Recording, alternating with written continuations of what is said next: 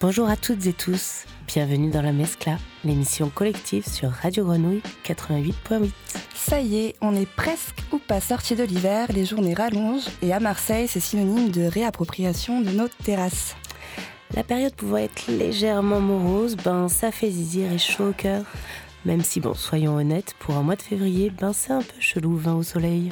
On espère que vous allez bien et on est très contente de vous retrouver dans ce nouvel épisode de la Mescla. Je suis Amélie. Et moi, Aïda. Et aujourd'hui, l'émission a été préparée par Mao, Yanis, Nils et Jill. Ce matin, on retrouve Mao. Rappelez-vous, il était déjà venu nous parler à Massalia Box, mais aujourd'hui, c'est en tant que chroniqueur qu'il prendra le micro pour nous parler de sport au féminin. Toi, Amé, tu as invité Julie de Tout un Monde, une association marseillaise qui œuvre dans les domaines de la prévention précoce et le soutien à la parentalité. Eh oui, c'est bien ça. Ensuite, Yanis donnera la parole à Latif Benhamed, acteur, réalisateur aux nombreuses casquettes. Ce sera l'occasion d'en apprendre plus sur ses projets.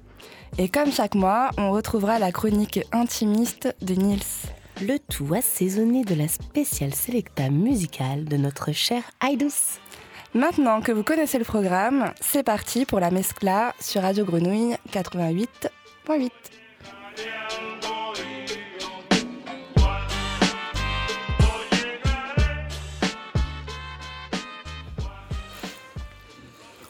Bonsoir à tous, moi c'est Mao. Euh, je commence par une petite chronique Actu Sport euh, féminin. C'est parti. Nous sommes en 2024 et enfin, pour la première fois de l'histoire des Jeux Olympiques depuis 1900, nous atteindrons la parité homme-femme lors des prochains, Jeux de Paris 2024. Interdite et donc totalement absente des premiers Jeux Olympiques de 1896, ces athlètes ne seront que 22 à être les toutes premières autorisées à concourir parmi 975 hommes en 1900. Il faudra 124 ans pour arriver à 10 500 athlètes avec autant de femmes que d'hommes. La parité des genres, quel dilemme? Qu'est-ce qu'un homme? Qu'est-ce qu'une femme? Quelles sont les différences, ressemblances entre les deux? Qu'est-ce qui fait que l'on entre dans l'une ou l'autre de ces catégories dans un sport? Amanda Serrano, 35 ans, est une championne de boxe professionnelle mondialement reconnue dans sept divisions différentes ayant obtenu les plus importants titres mondiaux des quatre principales organisations en boxe anglaise, IBF, WBC, WBO et WBA, dans la catégorie poids-plume. Et pourtant, malgré son palmarès incontesté, la boxeuse mène toujours deux combats, celui sur le ring et celui d'être respectée en tant qu'athlète. En effet, la quasi-totalité des sports, dont la boxe anglaise, les réglementations pour les catégories hommes-femmes sont différentes. En boxe anglaise, la différence se joue sur le temps des rounds qui sont de 10 rounds de 2 minutes pour les femmes contre 12 rounds de 3 minutes pour les hommes. Soit une différence de 16 minutes, quand même. Après avoir montré au monde entier qu'elles étaient l'une des meilleures athlètes, les meilleures athlètes féminines pardon, dans sa catégorie, Amanda Serrano veut aller plus loin et obtenir les meilleurs temps de match que les hommes. Nous sommes en mesure de le présenter sur la scène mondiale, a-t-elle déclaré. Je veux montrer que nous sommes capables de le faire. Et elle peut se le permettre de dire ça, car on sait qu'elle s'entraîne comme, car elle s'entraîne contre des, contre des hommes pendant 12 rounds de 3 minutes, des fois plus, pour s'entraîner à affronter ses adversaires. Le 27 octobre 2023, Amanda Serrano réussit cette bataille, cet exploit pour la boxe féminine et remet en jeu ses titres des trois grandes fédérations WBO, WBA, IBF contre Danila Ramos, 38 ans, lors d'un combat de 12 rounds de 3 minutes. Et une première mondiale pour la boxeuse. Les deux athlètes acharnés n'ont pas titubé du match et ont terminé les 12 rounds sans encombre. Elles ont d'ailleurs été soutenues par une pétition de plus de 40 boxeuses ou anciennes boxeuses signataires qui réclament elles aussi ce droit, dont Leila Ali, tout de même la fille du greatest Mohamed Ali. Suite à cette performance historique, de nombreuses statistiques ont été mises en place afin de comparer les capacités des catégories féminines à masculines. Par exemple, en comparant le nombre de coups portés pendant le match. Ça a été vraiment fait et il s'est avéré que les deux athlètes féminines auraient porté plus de coups que leurs homonymes masculins dans les mêmes catégories. Mais ça, du coup, ils l'ont pas trop trop dit. On se doute bien que le changement des mentalités et donc de la société ne se fait pas si facilement. La WBC, l'instance la plus reconnue des fédérations de boxe anglaise professionnelle, refuse ce pas en avant pour les boxeuses et déclare que les combats de 3 minutes sur 12 rondes ne seront pas reconnus par la WBC. Alors j'ai mené ma petite enquête pour connaître les raisons d'un tel rejet par les instances officielles mondiales de boxe anglaise et j'ai trouvé des choses très intéressantes. La, la WBC estime que cette mesure vise à protéger la santé des boxeuses. Elle s'appuie sur une, étude menée en 2014 par l'Université de Californie à Los Angeles, portant sur le rugby et le football américain, qui démontre que les femmes ont 80%, plus, 80 de risque de plus d'avoir des commotions cérébrales que les hommes. L'évaluation de ce risque repose sur une méthode douteuse et selon moi peu rigoureuse qui consiste à interroger 7000 athlètes, hommes et femmes, sur l'importance et la persistance de ces symptômes post-commotion cérébrale. Vous demandez donc à des gros muscles qui se battent tous les jours sur un ring s'ils ont mal. Mais enfin, il est quand même incroyable de lire en 2024 que du côté neuropsychologique, les femmes auraient de plus grands déficits au niveau de la mémoire visuelle, de la rapidité de traitement de l'information et de la prise de décision. Des difficultés à prendre des décisions après une commotion cérébrale, donc. Cependant, dans ma petite enquête, j'ai remarqué des, des disparités dans les discours de ces chercheurs engagés pour la santé de nos sportifs notamment sur les conséquences de l'oestrogène sur le cerveau des boxeuses. La grande responsable de ce grand déficit chez les sportives.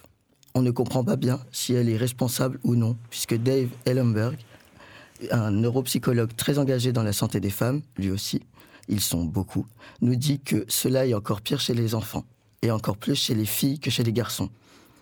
Mais sans plaisanter, les, différences entre les deux sexes d'un point de vue biologique ne commenceraient-ils pas à partir de la puberté et donc au commencement de la sécrétion d'ostrogènes chez les adolescentes? J'ai cherché, beaucoup, beaucoup cherché, et je n'ai rien trouvé prouvant la différence entre les filles et les garçons d'un point de vue biologique avant la puberté. Dave Ellenberg s'inquiète carrément pour le futur de nos sportives si nous ne faisons rien, et donne en exemple la boxeuse Janet la boxeuse Janet Jacarias, décédée à seulement 18 ans à la suite d'un gros chaos. Mais rien que cette année 2023, j'ai vu passer sur mon Insta au moins trois vidéos de boxeurs qui sont morts d'un chaos, dont un très jeune de moins de 18 ans. Et je dis bien boxeur, car c'était trois hommes.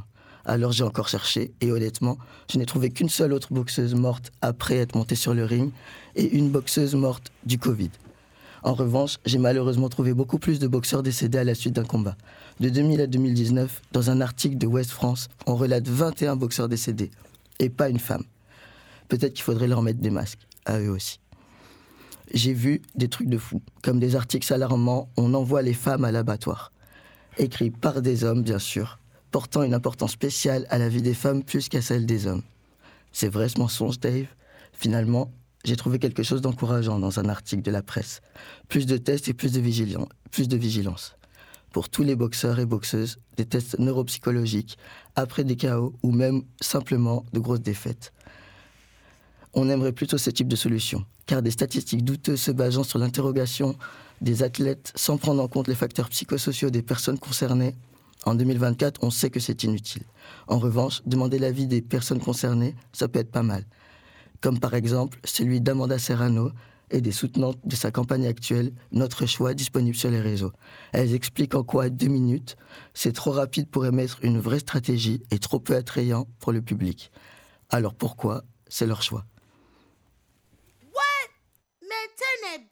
Oh, let's go. Ah. Big ass, big mouth, big big house. Everything I do is big. Chillin' that big Frida house. All I drop is big shit. Toilet boys be cleaning out. I pull up in that black thing. I do is say I roll out. Big bang, big bang, bang, bang, shots out. Only y'all can eat this up like folk at the lookout. Looking pretty from the south. Money chasing, fuck the clout. Settle down, children, before I bring my pedal out. I got the juice to make the girls want to move. I got the juice to make the girls want to move.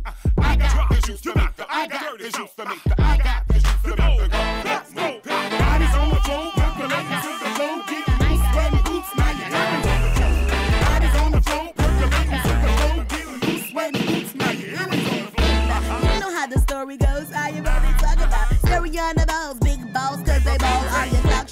weight. I'm sniffing all you hoes out. See hammer time. I'm about to bring the hammer out. Everybody get up in a circle, take it, we go. This the type of beat that like it needs to push your back out. Baby fat and fatty G's, baby face and lace out. Baby makes my lace out, them things them credit cards is maxed out. We get a flat and change the drop is effortless. No comparison. Bitch, I'm feeling it. I'm moving up like the Jefferson. I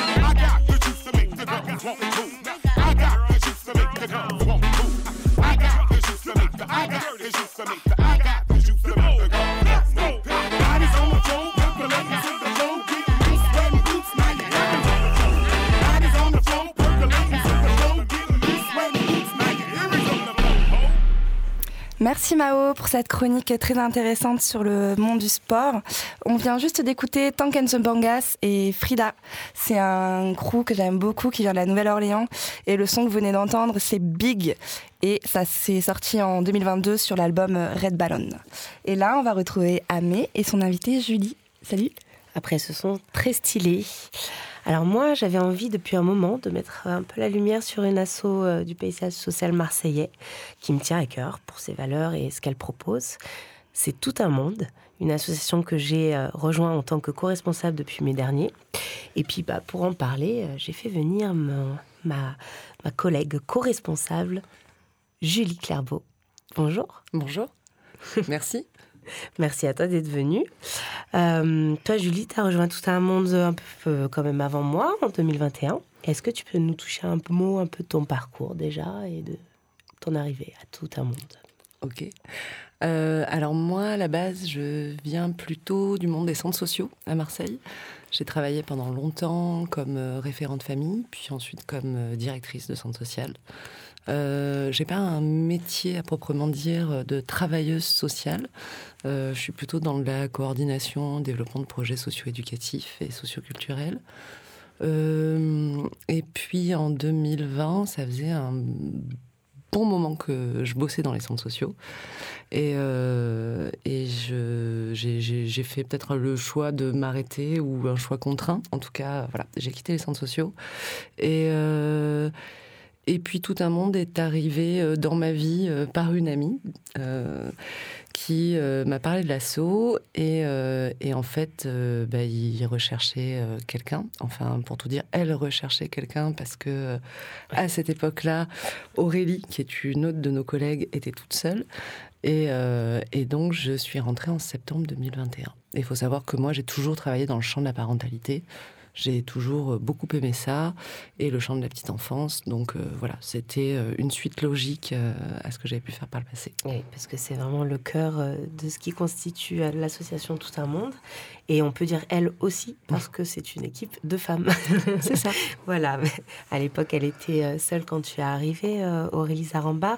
Mais à l'origine de la création de l'association, il y avait trois femmes qui ont porté ce projet. Donc Agathe Dubarry, Aurélie Zaramba et Marilyn Duchable. C'était il y a dix ans déjà. Depuis tout un monde, ça a évolué, tout en restant fidèle à ses valeurs et ses missions. Euh, Qu'est-ce que tu peux nous en dire un petit peu euh, de ce que c'est que tout un monde, des valeurs et des missions justement? Alors, euh, bah, on va commencer en fait vite fait de faire un focus sur euh, il y a dix ans. Tout un monde, en fait, euh, donc c'est, euh, ça s'est créé suite à, l'idée de ces trois personnes et amies qui se connaissaient. L'idée, c'était de, elles étaient jeunes mamans, et c'était de trouver aussi un espace d'accompagnement à la parentalité. Et donc, la première action Tout un monde, ça a été un accueil enfants-parents au parc Longchamp chose assez originale parce que normalement ça se fait pas en extérieur, c'est toujours euh, on est accueilli euh, dans des écoles, des centres sociaux et autres. Là, c'est au cœur du parc, au centre de la ville et euh, pour que ça puisse s'adresser à tous. Il faut savoir que euh, l'arrivée d'un enfant euh, dans une famille, euh, c'est c'est de la joie, mais c'est aussi de la fatigue, un chamboulement, euh, et pour des familles qui vont être plus fragiles ou plus fragilisées par euh, les aléas de la vie, euh, ça peut être encore plus difficile. Et le lieu, c'était c'était évident, je pense, pour elle de faire ça euh, dans, dans ce parc. Et, euh, et donc, ça a été la première action Tout un monde. Et ça permet aux parents, à tous les parents, de venir avec des enfants entre 0 et 4 ans. Et ça peut être aussi euh, les grands-parents, ça peut des fois, pour certaines familles, il peut y avoir un travailleur social qui vient avec la famille. Enfin voilà, c'est vraiment pour tout le monde. Euh, donc c'est pour ça, donc quand je dis c'est pour tout le monde, j'embraye sur les valeurs de tout un monde. Euh, nous, c'est la question de l'accueil inconditionnel. Euh, la question du non-jugement, euh, de la solidarité entre pères PAIRS, euh, parce que on se dit que ces espaces qu'on a pu créer, il permet aussi aux parents de se renforcer entre eux, et l'idée c'est qu'ils puissent être vraiment acteurs de leur parentalité et acteurs de, de, ce qui peut se passer dans leur vie de parents. Que la richesse arrive en fait de ce qui s'échange et ce qui circule entre les personnes, les parents, les enfants, les accompagnants parfois. Voilà, comme on disait, ça peut être autre chose que des parents ou des grands-parents, euh, et que surtout tout le monde puisse y être accueilli au même titre. C'est ça. L'idée, c'est vraiment, euh, on, part du principe que euh, tout le monde est le bienvenu euh, quand on traverse cette période-là. Donc euh, voilà, donc ça, ça a été la première action. Euh, et je, reviens juste, tout un monde, c'est on n'est pas parents tout seul. Voilà, c'est mm. vraiment l'idée de faire groupe en fait. Et puis, et puis ces actions d'accueil parents-enfants, ça a aussi un objectif qui est vraiment la mission de l'assaut, c'est la prévention précoce. Donc ça va vraiment être repérer certain nombre de des fois bah, de difficultés. Euh, ça peut être euh, pouvoir orienter des familles euh, qui vont se poser des questions sur euh, sur leur, le développement de l'enfant, sur le lien à leur enfant, sur la sociabilisation, voilà, vraiment. Il y a aussi une idée euh, vraiment de rompre l'isolement, dans le fait de se rencontrer, de se croiser dans ces espaces-là, parce qu'on sait qu'il y a quand même beaucoup de parents, euh, de mamans et autres qui se retrouvent bah, toutes seules ou tout seuls avec leurs tout petits, et que l'idée, bah, c'est de pouvoir un peu faire corps ensemble dans ce tout en monde, tous ensemble. C'est ça. Mais c'est une période qui, euh, qui, isole vachement, en fait, hein, l'arrivée d'un enfant. enfin, c'est compliqué, quoi. Donc, c'est l'idée première euh, de l'assaut. Et puis ensuite, on s'est développé sur d'autres actions. Oui, bah, est-ce que tu peux nous en parler un petit peu plus de ces autres actions, du coup? Oui. Alors, depuis, euh, depuis 2018, bon, je suis arrivée en 2021, donc je, voilà, mais depuis 2018, on propose une action qui s'appelle la marmite à histoire. Donc, euh, euh, cette action, elle a été créée euh, avec donc en partenariat avec la FEV qui donnait des cours de français. donc avec une intervenante sociolinguistique, Aurélie Zaramba, et le soutien de la politique de la ville. Et on s'est rendu compte que pour des mamans primo-arrivantes et ne parlant pas le français, c'était hyper compliqué de pouvoir accéder à des cours de français de par le fait qu'elles ne pouvaient pas faire garder leurs enfants, parce qu'autant dire qu'elles n'ont pas de place en crèche, que voilà. Mm. Euh, et, l'idée était vraiment de pouvoir proposer euh, de manière attenante aux cours de français qui étaient donnés à la FEV, par la FEV, pardon, euh, accueillir les enfants dans de bonnes conditions et pas seulement de la garderie, mais vraiment comment on réfléchit cet accueil, cette séparation. Il faut savoir qu'on a beaucoup, beaucoup de familles qui sont euh, dans des parcours de migration, euh, des mères qui sont euh, logées à l'hôtel, seules avec leurs enfants et qui sont donc tout le temps avec leurs enfants et qui ne sont absolument pas habituées à se séparer. Bah, comment on travaille petit à petit cette séparation? Donc nous, on accueille les enfants dans la même salle où a lieu le cours de français ou dans une salle attenante juste à côté. Et on travaille vraiment cette séparation tout petit, petit, petit. Et puis on travaille beaucoup de choses aussi euh, qui vont être euh, bah, pour l'enfant euh, socialiser, rencontrer d'autres enfants. c'est aussi un bain de langage. C'est des enfants qui à un moment vont rentrer à l'école et euh, ben, de la même manière que euh, leur maman est en train d'apprendre le français, ben, les enfants, euh, avec les intervenants petite enfance de tout un monde, vont commencer à baigner dans ce bain de langage à travers des histoires qu'on va pouvoir lire. Et, et c'est intéressant parce que, parce que ça favorise aussi vachement l'entrée à l'école. Elle est moins difficile, elle est moins violente. Et elle est moins violente pour l'enfant, mais je pense aussi pour le parent Voilà. Mm. Donc, euh, et ça, ça s'est euh, démultiplié. C'est-à-dire qu'au départ, on avait une marmite. Et puis, euh, l'année dernière, on en avait euh, cinq. Cette année, on a réorganisé un peu différemment. Et on en fait une, d'ailleurs, à la friche Belle de. Et oui, exactement. Pas très loin d'ici. Pas très juste loin. là, pas très loin de ce studio. Ouais. Et d'ailleurs, cette formule un peu de marmite à histoire avec cette proposition d'accueil des tout petits, c'est quand même quelque chose euh, vraiment un peu d'inédit, quoi, qui existe peu quand même, euh, qui est pas trop euh, répandu et qui malheureusement, enfin, a vraiment des besoins et, et sa place. Alors ça existe. euh, alors il faut rendre, euh, il faut rendre aux autres assos qui font ça depuis longtemps. Il y a des centres sociaux qui le font depuis longtemps. Euh, je pense au centre social Kléber, je crois, qui fait ça depuis très longtemps. Euh, alors on n'a pas réinventé. Après, on arrive avec notre expertise effectivement de prévention précoce, de euh, euh, les fondatrices, elles sont éducatrices jeunes enfants, infirmières puères, directrices de crèche. Enfin, on a vraiment ce regard petite enfance, euh, prévention précoce. Et puis, euh, dans d'autres lieux, c'est fait des fois euh, euh, en mode garderie. Et c'est un choix, il n'y a pas de problème, il n'y a pas de jugement là-dessus. Les enfants sont gardés dans une autre salle. Nous, on essaie vraiment de réfléchir à euh, comment on travaille cette séparation petit à petit, comment aussi on arrive à se faire identifier par les parents comme professionnels de la petite enfance, et comment euh, elles sont en train d'apprendre le français euh, à un moment. Comment on va pouvoir aussi leur donner des clés sur comment on s'adresse à un professionnel de la petite enfance, mais plus tard de l'éducation nationale, de, pouvoir bah, parler, parler de l'enfant, parler de ce qui se joue. Et, euh, et puis on voulait vraiment travailler la séparation en douceur. Euh, parce que. euh, parce que c'est, enfin voilà, je vais pas redire, mais voilà, c'est souvent des familles où il n'y a pas, Oui. il y a pas eu d'autres espaces, quoi. Voilà. C'est les, les prémices de l'entrée en crèche, les prémices de l'entrée à l'école. Il y a beaucoup ça. de choses qui se travaillent de ce côté-là. C'est ça. On a aussi une autre action qui est portée par tout un monde, Mm. euh, qui concerne justement des familles qui sont euh, quand même souvent touchées par des grandes précarités et en, voilà, on cumule un peu de, de problématiques. Est-ce que tu peux nous en parler de ce volet-là un petit peu? Oui, alors depuis euh, 2020, euh, on propose un accompagnement global renforcé euh, pour des familles euh, qui sont en situation de fragilité. Euh, on dit on cumule de problématiques. Ça veut dire, euh, en gros, Des euh, grands mots.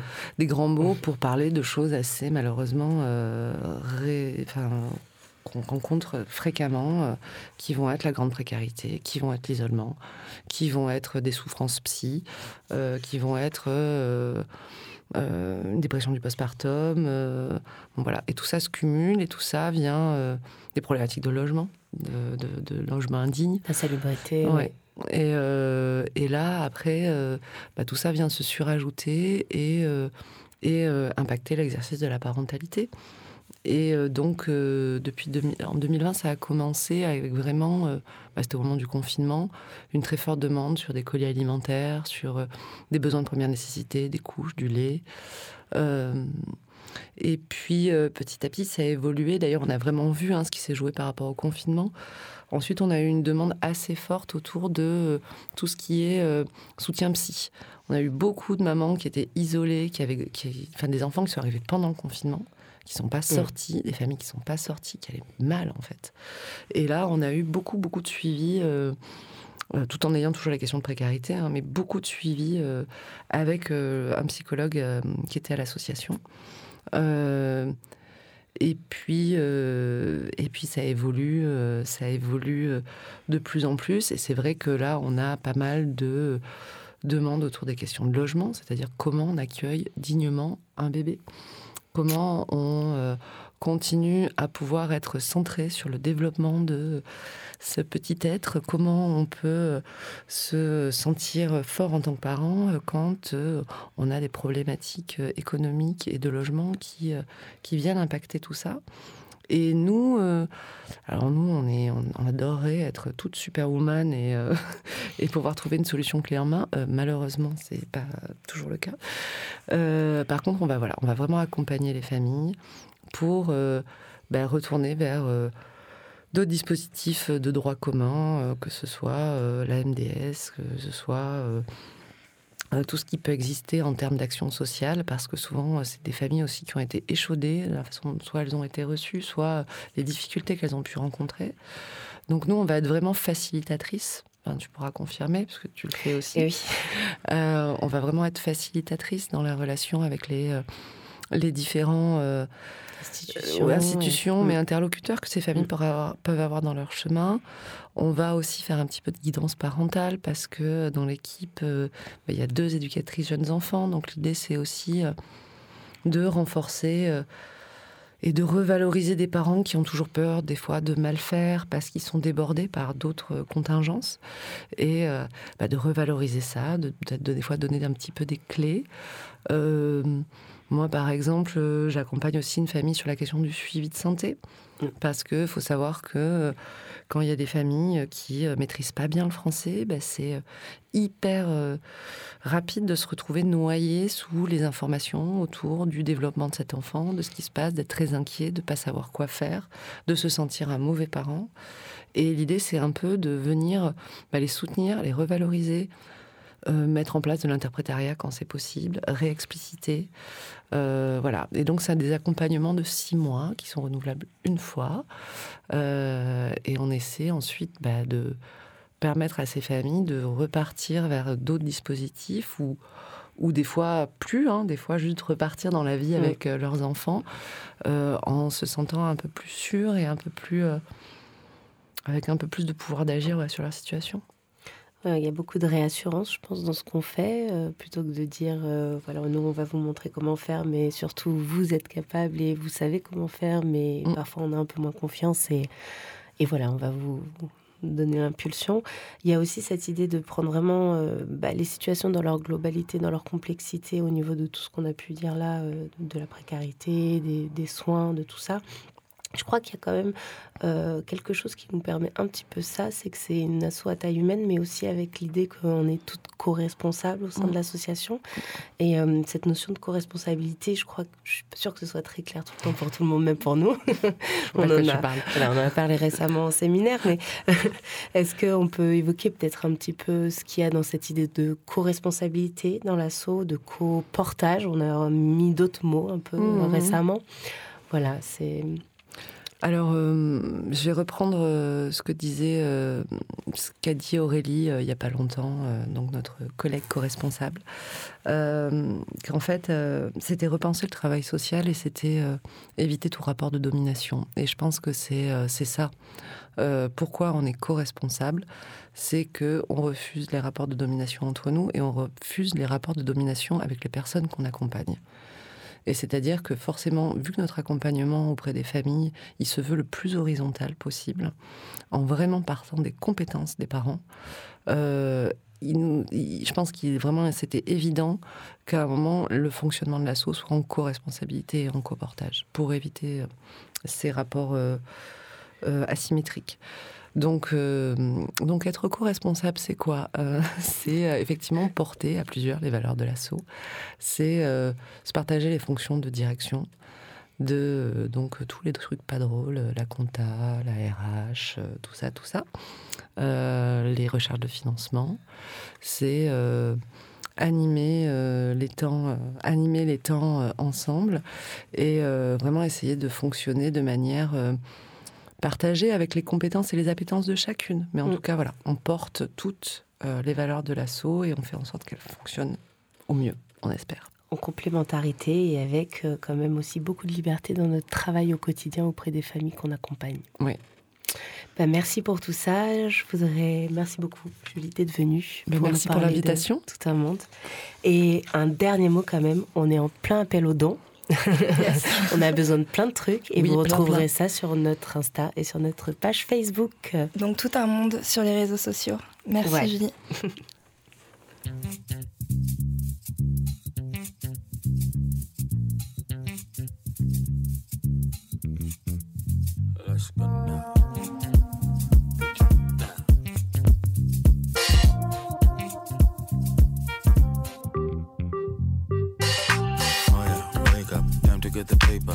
been sleeping on myself, I see that. Fashion killer under 14, tell I'm on a trooper.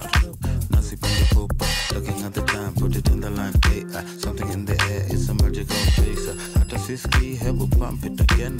Government cheese and the to increase. Oh yeah, wake up, time to get the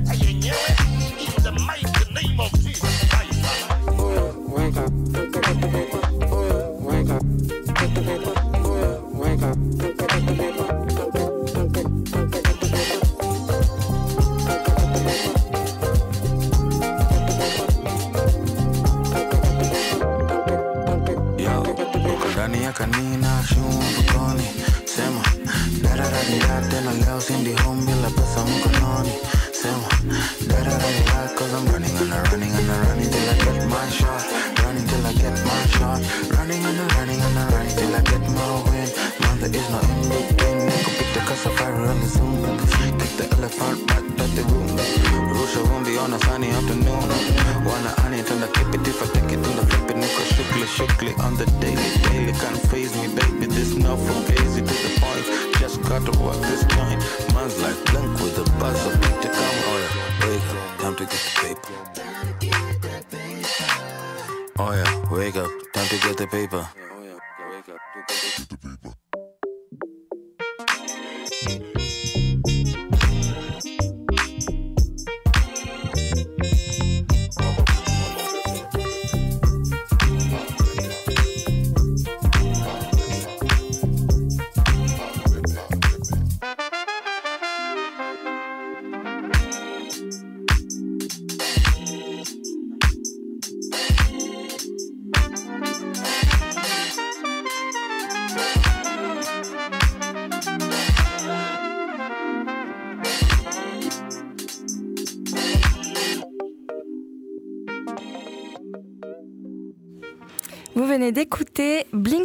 un artiste kényan sur Radio Grenouille 88.8 dans la Mescla.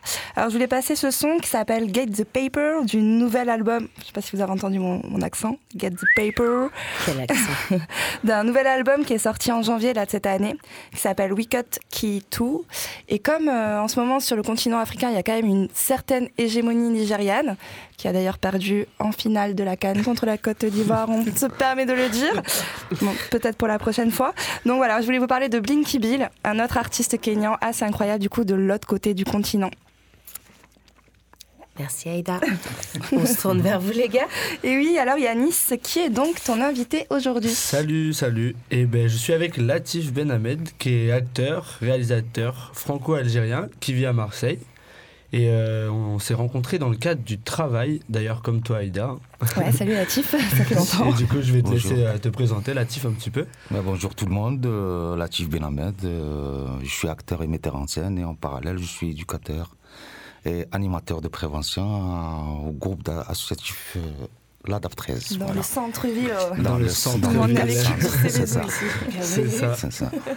Et du coup, donc, euh, dans le cadre du travail, on s'est rencontrés et puis on a parlé un peu, parlé, parlé. On a parlé cinéma et donc euh, on s'est intéressé un peu euh, tous les deux à, à nos projets respectifs. Et moi, du coup, euh, j'ai eu l'idée de t'interviewer depuis longtemps, donc ça fait plaisir déjà que tu sois là.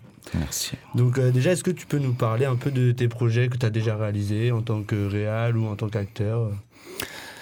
Euh, on va dire que ça fait euh, plus que 25 ans que je suis dans le domaine du cinéma. En fait, moi, j'ai grandi dans le théâtre depuis que j'avais 12 ans. Et du coup, j'ai travaillé beaucoup, beaucoup, beaucoup avec le réalisateur Marza Kaloua. Je ne sais pas si vous connaissez. Donc, ce- il est très connu par le film euh, Chouchou avec Gad Elmaleh. Donc, il a fait beaucoup. C'est un réalisateur franco-algérien qui vit à Paris. Et du coup, j'ai travaillé beaucoup. Moi, j'ai pas fait le- l'école du cinéma, donc j'étais acteur. Et puis, euh, je suis devenu son assistant coach. Et puis après, euh, bon, j'ai fait cinq films avec lui. Mon dernier film, c'était en 2018. euh, donc, c'est moi qui a fait, euh, on va dire, le directeur de production, même si c'est pas vraiment ma tâche précise. Je suis toujours sur la mise en scène. Et du coup, puis après, en fait, euh, j'ai beaucoup appris avec lui. J'ai euh, ré- réalisé mon premier film en 2022, euh, un long métrage qui parle justement d'un psychotrope qui s'appelle l'Erica. Donc, qui est en train de se propager partout en Europe, Sur beaucoup plus Marseille sur les grandes villes, ouais. Marseille et Paris. Euh, donc, il était projeté plusieurs fois en France, en Algérie, pas beaucoup malheureusement. Et euh, mon dernier film en tant qu'acteur, c'était avec euh, Malek Bensmaini, il y a 3 ou 4 mois en arrière, qui euh, sur le sujet de. C'est une adaptation d'un roman de Morceau contre enquête. En fait, c'est. De quoi, pardon? euh, Morceau contre enquête. Ok.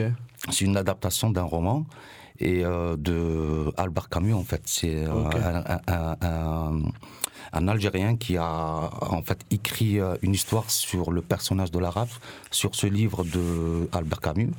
Et du coup, euh, enfin, il y a le, il y a l'acteur comment il s'appelle. euh, euh, Dali Ben Salah qui est aux têtes de fiche et il y a Mabès aussi, il y a des grands acteurs dans le film. Donc j'ai eu un rôle, un petit rôle de, de commandant de l'ALN parce qu'il parle un petit peu sur de la, dans la période de la guerre d'Algérie. Et, euh, et là, en ce moment, en fait, je suis sur une production d'un euh, film documentaire. Donc, euh, on va bientôt le a- finir. Et justement, la semaine prochaine, euh, j'ai une avant-première en Algérie Pour mon nouveau-né. Euh, C'est un, documentaire, un film documentaire qui parle de, en fait, euh, sur euh, le- ma ville natale qui s'appelle Mostaganam. Il parle justement sur le sujet du Mostaganam 44 d'hommes. Il parle de Saint-Just de Mostaganam. En fait, cette, euh, depuis que, que j'étais petit, euh, il y a une idée qui a hanté ma tête euh, dans, dans mes pensées, en fait. En- en- dans cette ville, il y a beaucoup de sanctuaires, beaucoup de, de, de, lieux saints, on va dire. Et les saints justes, en fait, c'est des, c'est en, en algérien on dit des walis. Les walis, en fait, c'est c'est des personnes sages. C'est des personnes qui sont venues ap- ap- après la- le prophète. Ils, étaient vraiment profondément dans la religion. Et puis après, avec le temps, ils ont, après le- leur mort, ils ont- les gens, ils ont euh, construit des, des, des sanctuaires Des sur leur tombe. autour de ça. Et moi, en fait, cette idée, ça a hanté ma tête. En fait, je me disais, est-ce que c'est vrai ou pas vrai? Est-ce que c'est vrai dans des, lieux euh, saints, il y a des tombes ou pas? Donc, en fait, euh, par rapport à cette idée, en fait, j'ai tourné mon film documentaire qui dure à peu près 1h54. Ok. 54 Ouais, C'est minutes. quand même un long, long métrage. euh, Oui, ouais. oui, oui, oui. Et, euh, et j'ai interviewé en fait les gens, euh, des artistes, euh, des gens de la religion, Mhm. des serviteurs, parce qu'en fait dans ces lieux, ces lieux saints, en fait, à chaque, dans chaque lieu il y a un serviteur. Donc ils sont financés par l'État, ils sont financés parfois par les, par les, par les quartiers, par les gens normaux. Et du coup en fait euh, voilà, donc c'est un petit peu le, mes projets, Les mon, hein. nouveau-né en fait qui va bah, sortir pareil, bientôt. hein. Voilà. Et du coup, euh, tu disais, donc toi, t'es es né à Mostaganem. Oui. Et donc, euh, ce, ce projet, tu l'as depuis longtemps en tête. Qu'est-ce qui t'a fait donner envie de faire du théâtre au tout début Comme tu dis c'est là du tout vient. Même du cinéma par la suite. C'est quoi un peu tes inspirations? Qu'est-ce qui t'a donné envie de faire ça, en fait? Quand j'avais 12 ans, en fait, quand j'étais au collège, donc il y avait, il y avait pas le théâtre à l'école à, cette époque-là. Il y avait un metteur en scène qui est venu, en fait. En fait, il y avait une création d'un festival de théâtre scolaire à cette époque-là. C'était dans les années 90. Et euh, ils ont choisi, en fait, mon collège euh, pour euh, participer dans ce festival qui était, qui était maghrébin. Et là, il- le jour d'aujourd'hui, il est, il est devenu national. Et du coup, enfin, j'ai été choisi par euh, ce metteur en scène, en fait, par le théâtre. Je sais pas, peut-être que j'étais un petit peu hyperactif. J'étais un peu. Ouais, je sais pas, c'était, je sais pas pourquoi il m'a choisi. J'étais, T'as réussi à te mettre en avant Et euh, du coup, en fait, et depuis, en fait, en- c'était en 93, 93, oui. Et, et on a eu le premier prix. On a participé par euh, un spectacle et qui, qui d'ailleurs qui sera euh, la, la partie de ce spectacle Qu'on qui va faire sera- ensemble qu'on va avec, le faire euh, ensemble des avec enfants, euh, ouais. Parce que comme on vous a dit, on travaille. là C'est quoi euh, Bon, on peut en parler en vite fait, mais c'est un projet qu'on a ensemble avec Latif dans le cadre des VVV. C'est un dispositif euh, par la ville Vie de vacances, Marseille. euh. Euh, Village Vie Vacances. Oh, Et donc, euh, c'est un projet où il faut faire un peu sortir les enfants et leur faire faire des activités, euh, peu importe euh, lesquelles. Et avec Latif, on, on- on travaille ensemble, du coup, Latif, justement, va proposer une, une résidence de théâtre pour les enfants du centre-ville. Mm. Et du Ah coup, ouais. oui, il va faire cette pièce. On D'ailleurs, va je faire un petit pas stage, on va dire une formation accélérée pour le- C'est ça, les ouais. jeunes. Et du coup, on va présenter un petit peu ce- une petite partie de ce spectacle en fait qui, qui est surnommé le, le- le- les enfants de la rue. C'est Voilà. vous qui allez l'animer tous les deux.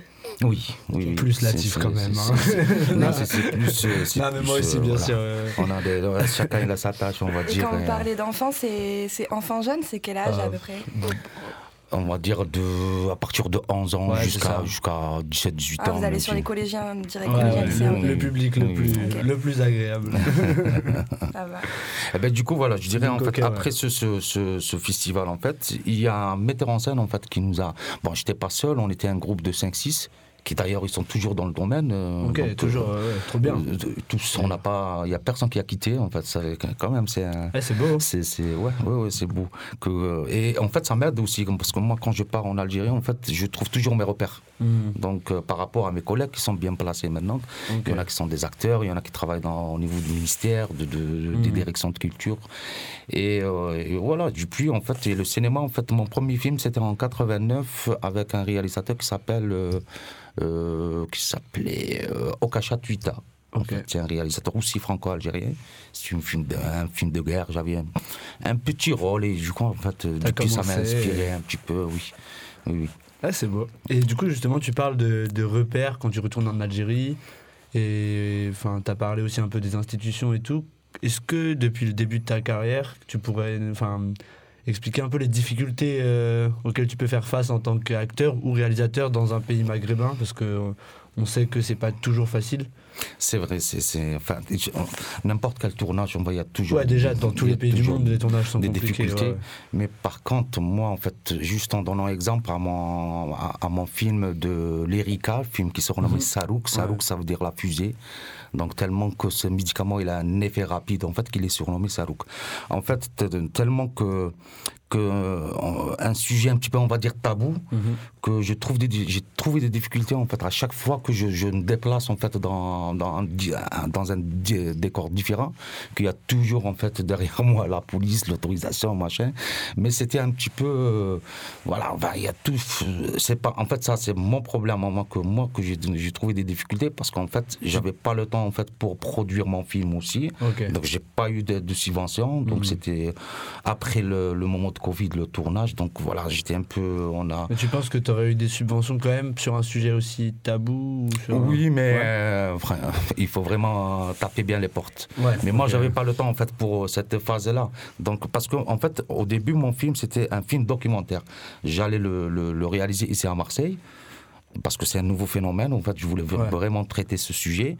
Et j'avais aussi une production euh, qui vient de, de la ville de Lille, en fait, c'est les studios Fusion. Et du coup, en fait, ça a tombé avec le confinement. Le projet, il, est- Il est un peu tombé, enfin, il était euh, en stand-by. Et, et après le confinement, en fait, je suis parti en Algérie, j'ai parlé avec mes collègues, j'ai dit voilà, j'ai une idée et tout, pourquoi pas on fait. Et c'est une, en fait, c'est mon scénario à moi, mais c'était vraiment une improvisation générale, en fait. On a fait ce qu'on appelle le travail de laboratoire. Pendant une semaine, on a écrit le scénario et on a une sorti semaine, des personnages. écrit On a un une scénario semaine, oui, mais Ah c'était un travail vraiment collectif. Donc moi j'étais là, en fait, c'est juste, on va dire, pour, euh, pour conduire un peu la barque, mais il y avait Mhm. vraiment des artistes avec moi derrière. D'ailleurs, si vous voulez aller le regarder, il est sur YouTube.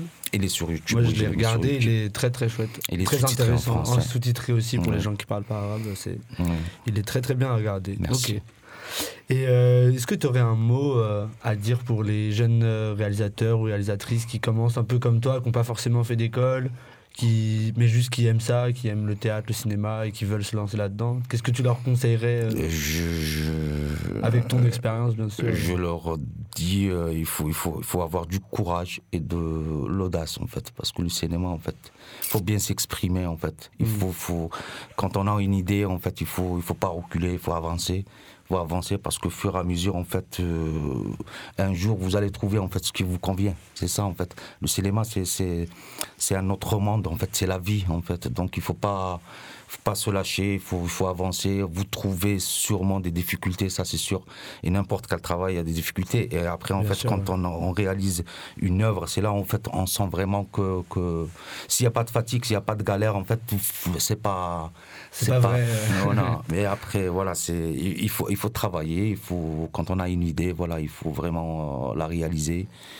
Et sans, sans, avec ou sans budget, des fois, même si sans budget, là, avec les.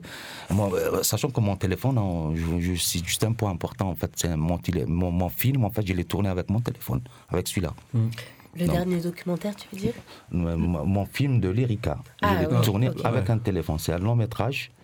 Et j'avais juste euh, le, le, le, le, le, le- le- le- comment on va dire, le matériel du son, mais l'image c'était avec mon téléphone. Donc mon téléphone il produit le 4K. J'ai une application un petit peu, on va dire, euh, de cinématographique, mais avec le traitement de l'image, en fait, ça a donné une belle image. En fait. Il y a de plus en plus de films hein, qui se font seulement euh, au téléphone, Ouais. euh, que ce soit à différentes Mm. marques, ou même le mobile journa- journalisme, le Mojo.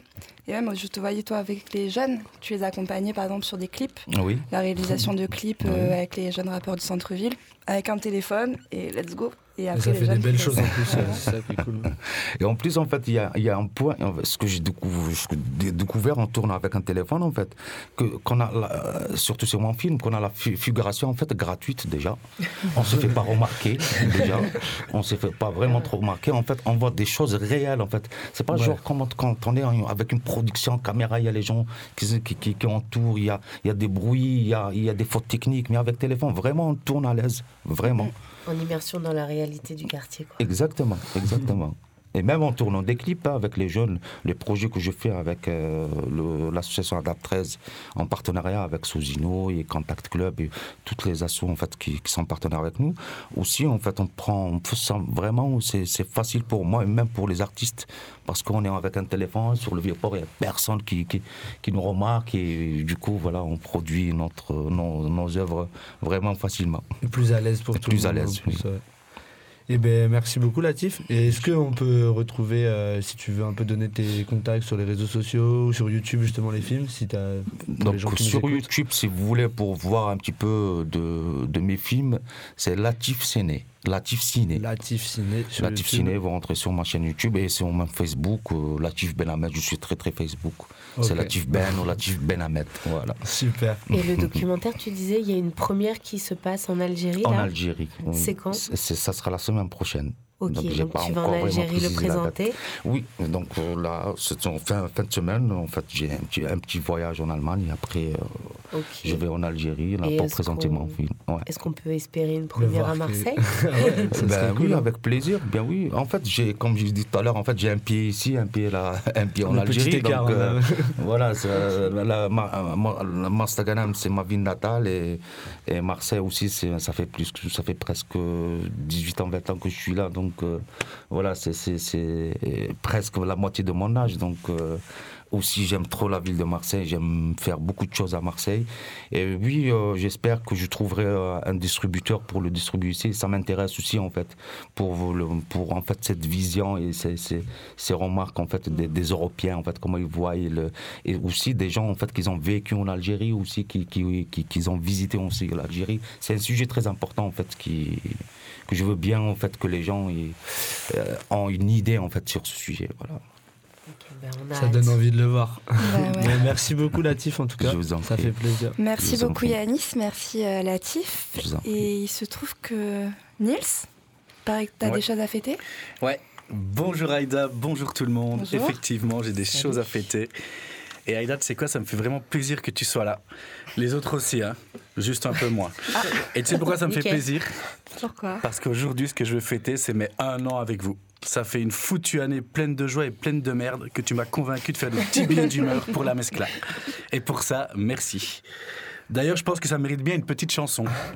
Alors, pour, ch- alors pour vous, chères auditrices et chers auditeurs, ici même et à Capella, s'il vous plaît, un joyeux anniversaire interprété par la mescla. Joyeux anniversaire, joyeux anniversaire, joyeux anniversaire, billet d'humeur, joyeux anniversaire. Wouh Merci, Ouais, merci, merci, bah. vous êtes trop bon. Bon ben voilà, merci pour tout, T'as bisous. que, t'as que ça à ah. fêter, pardon? Ah non, merde, le con. Non, c'est vrai. Attends. Bon, pour celles et ceux qui ont suivi, on parle ici d'un fan club d'au moins une personne. Merci, maman. Mon accident, c'est fini. Je peux replonger. Je redeviens comme avant. Replonger euh, dans la mer. hein. Donc, euh, Mais voilà, tout ça c'est derrière moi. Je peux reprendre une vie normale avec ses problèmes normaux. Le chômage, la recherche d'emploi, la précarité, un pouvoir d'achat mirobolant, le monde qui part en couille, tout ce qu'on aime quoi. Merci la vie, merci la politique. Mais parlons de choses sérieuses. Au final, j'étais trop content quand mon médecin hyperbar, et quand je dis hyperbar, pour une fois, je ne parle pas de bistrot, m'a dit que tout ça était derrière moi, que ça y est, je pouvais replonger. Du coup, j'ai appelé mes parents et vous savez quoi? J'en ai presque pleuré. J'ai entendu les larmes qui voulaient remonter à la surface pour s'exprimer. J'ai senti comme un poids qu'on m'enlevait, des épaules, du cœur, de l'estomac et du poumon donc. Je pouvais respirer à nouveau. Je me suis senti tellement apaisé. Comme si j'avais laissé un énorme sac de problèmes sur la plage et que j'avais piqué une tête à poil dans la mer. Le soir même, une amie et son chien m'ont dit que j'avais l'air libéré, que ça se voyait sur mon visage. Oui, même les chiens parlent, passer une certaine heure dans les hyperbars. Et là, je parle de bistrot. Malheureusement, cette mini-cure de jouvence n'aura duré que le temps d'une soirée. Le temps d'un plongeon dans l'eau glaciale hivernale. Enfin, je m'égare. De quoi je parlais? Des chiens qui parlent? Non, non, ça, ça reste un mystère. Ah bah voilà, parlons plutôt d'un autre mystère de la vie. Pour ceux qui me connaissent un peu, je ne mets que des pulls à capuche. Non, pas de stress, je vais pas vous parler de mode. Et qui dit capuche dit cordon. Non, je vous jure que je vais pas tout, que je vais pas vous parler de mon style vestimentaire. S'il te plaît, non. Il y aurait trop à critiquer, je vous vois déjà autour de la table ricaner. Ben ouais, bien sûr. Ce que je veux dire, c'est que depuis quelques semaines, tous les cordons de mes pulls foutent le camp. Ouais, je sais, c'est bizarre. Mais bon, ils partent tous dans la machine ou quoi. Et comme j'aime bien trouver des signes là où il n'y en a pas, je me suis demandé, mais putain, c'est quoi ce bordel? Alors je me suis mis à y penser. Qu'en fait, ces cordons qui abandonnaient mes capuches étaient un peu comme des chaînes qui tombaient à terre. Comme des poids qu'on a parfois sur le cœur ou sur la conscience qui nous pèsent et qui nous libèrent une fois qu'on s'en débarrasse. Comme certaines relations qu'on s'inflige, qu'on continue par amour, habitude ou par bêtise, puis qu'on laisse partir pour de nouveaux sourires. Comme des pensées qui nous métraillent de négatif alors que souvent le positif flotte pas si loin. C'est peut-être ça que j'ai appris avec ces cordons. Qu'il faut apprendre à se libérer de certaines choses pour pouvoir mieux respirer. Que laisser des trucs derrière soi, c'est pas les abandonner ou leur manquer de respect. C'est juste que tout le monde a un chemin différent et que parfois les chemins se séparent. Qu'il est temps que chacun trace sa route. Que ce soit un cordon ou une capuche, un homme et une femme, un homme et un homme, une femme et une femme, un ivrogne et un chien, et un, pneumo- un pneumothorax et un poumon. Oui, vous l'avez compris, j'apprends la solitude. C'est comme cette chronique écrite le jour de la Saint-Valentin que j'ai passé à nouveau seul. Franchement, ça fait quelques années, mais c'est pas grave, j'ai jamais aimé cette fête. Par contre, j'adore les anifs. Et ça tombe bien, parce que la semaine dernière, c'est l'anniversaire d'Aïda. Et il me semble, et ça, ça mérite une chanson, Allez. plus qu'une chanson pour la chronique. Alors pour vous, chères auditrices et chers auditeurs, ici même et a cappella, s'il vous plaît, un joyeux anniversaire interprété par la Mescla. Joyeux anniversaire, joyeux anniversaire, joyeux anniversaire, Aïda, joyeux anniversaire. Merci. Voilà, merci, voilà, c'est tout pour cette fois. Gardez les capuches qui vous vont bien, enlevez les cordons qui vous gênent, et chacun sa route, chacun son chemin. Passe le message à ton voisin. Hé hé, bisous. Oh, merci. merci Nils. En plus, euh, tonton David pour finir, t'es au top. De rien, Euh, cadeau. Quand même un petit clin d'œil euh, à Mimicicu. Ah. bah ouais. Non, ta chronique, elle, est- elle me touche particulièrement. Euh, c'est pas forcément la meilleure période pour euh, des personnes de mon entourage et moi-même en premier lieu. Du coup, j'avais envie de terminer cette émission avec une euh, chanson un peu particulière. Euh, je parlais tout à l'heure du Kenya, je voulais parler rapidement du Sénégal, euh, où c'est totalement compliqué en ce moment. On t'a parlé de ta santé, j'ai parlé Ouais. de ma petite tristesse du moment. Du coup, je voulais embrayer et terminer avec euh, Rossé. Rossé qui a sorti un album en novembre 2023 qui s'appelle Bitume, et une chanson qui, à mon avis, est très importante à se rappeler quand on a des petits coups de mou. Ça s'appelle Nos victoires. Tu sais, ce monde est tellement égoïste qu'il veut mourir avec le destin. Il nous vend son désespoir, son angoisse. Ça pousse à consommer. On est dans l'urgence, nerveux, impulsif. Alors qu'on pourrait avoir un projet de société clair, stable et même solide. Mais dès que tu parles d'un monde qui aurait pu fonctionner, on te répond Oui, mais regarde, ça n'a pas marché. Mais si ça a marché, c'est parce que ça a marché qu'ils sont allés tuer tout le monde. Regarde les présidents tiers-mondistes, panafricains, la tricontinentale. Ici, on est les enfants des diasporas et des ouvriers. On est tout ça. Mais t'as vu, il n'y a pas eu de transmission. On s'autoconcurrence, c'est juste de la survie. Il faut remonter les projets de société pour nos anciens et, et pour nos enfants. La première étape, c'est de raviver l'espoir et les fraternités qu'ils ont enterrées. L'espoir c'est comme la base, il attaque, fait poum poum tchac tchac. Brûle le vice et la crasse, change le monde et surtout la face. Mes pensées sont belles mais sont pas toutes douces. J'ai des rêves, j'ai pas des gourous. Je fais des roues mous pour que l'empire se retrouve sous loup On va changer les fiches, on va manger les riches. Ils diront qu'ils sont foutus, on dira qu'ils sont goûtus. Ils veulent des bunkers et des niches. Ils se protègent les miches, on va mettre les empires tout nus Pour pas que les empires nous tuent. Le capitalisme n'est pas irremplaçable. Racisme n'est pas irremplaçable. L'exploitation des peuples n'est pas irremplaçable. Si un autre monde est impossible pour votre mental frère. C'est que l'aliénation a fait son taf avec votre mental père. On vous laisse les émojis On prend les références, les armes, la théorie Obi-Wan Kenobi, si t'as pas de projet de société, d'humanité, viens pas nous affronter, te la raconter.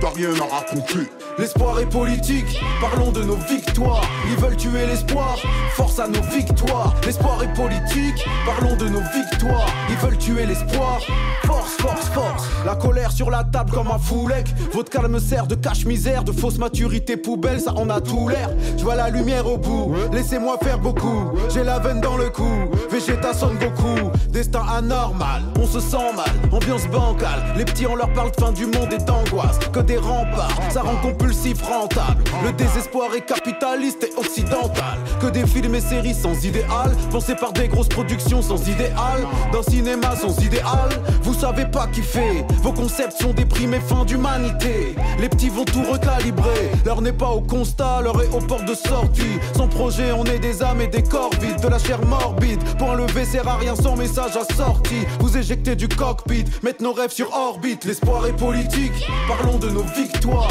Ils veulent tuer l'espoir, force à nos victoires. L'espoir est politique, parlons de nos victoires. Ils veulent tuer l'espoir, force, force, force.